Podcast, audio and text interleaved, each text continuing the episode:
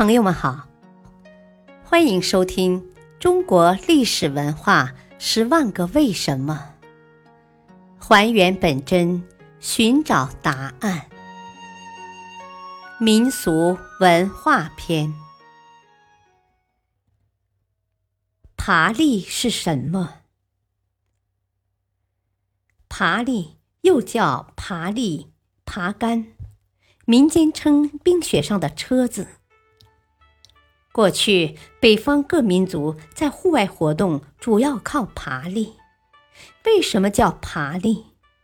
因为这种工具很像在地里耕地用的犁杖。可能古人是受了犁杖形式的启发。爬是指这种东西没有轮子。而能在冰雪上滑，远远看去像在地上爬，所以称之为爬犁，既准确又形象。爬犁是生活在北方冰雪世界中人们的主要运输工具。北方一年中有三分之一的时间处于冰雪期，而户外山川沟野之间雪特大。往往天没了道眼，只有爬犁可以不分道路，只要有冰有雪，便可在其上行走，靠的是动物的牵引。北方的爬犁轻便精巧，有时用同等粗细的小杆，经火和热气熏烤发软，然后窝成弯形，穿上横带制成。这种架子爬犁主要是人拖，用于赶集、运粮或砍柴；还有一种跑长途的重载爬犁，木料坚硬粗大，卯不用钉子，榫对准卯后用水浸泡，木头一丈比钉子钉的还结实。